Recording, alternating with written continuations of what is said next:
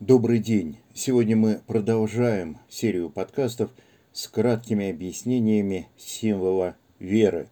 И сегодня мы поговорим о нашей вере в единую, святую, соборную и апостольскую церковь.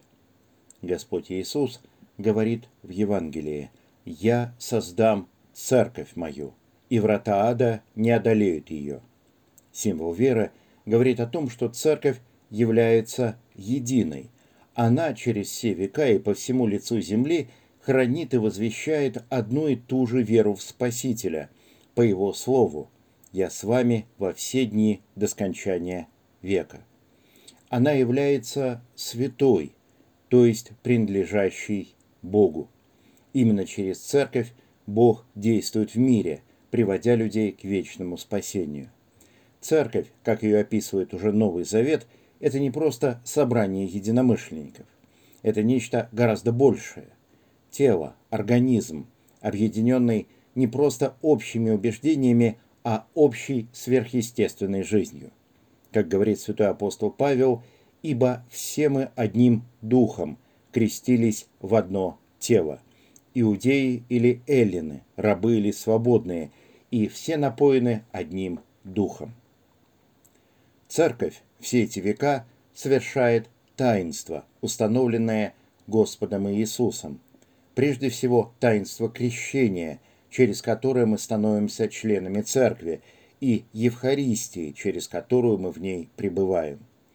Через таинство нас достигает благодать Божия, которая преподает нам прощение грехов и созидает в нас новую жизнь.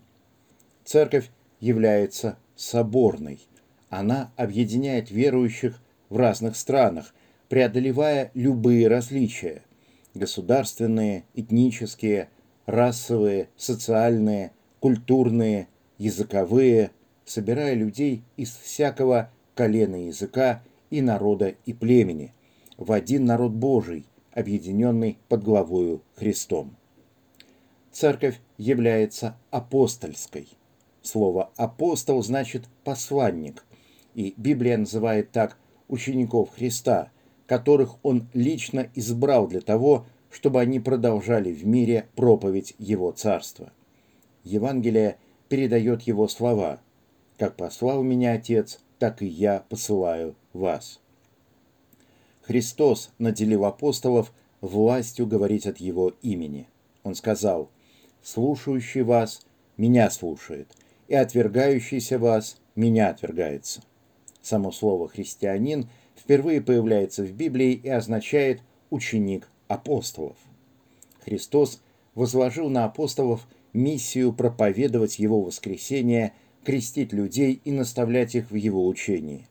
Евангелие от Матфея завершается Его поручением.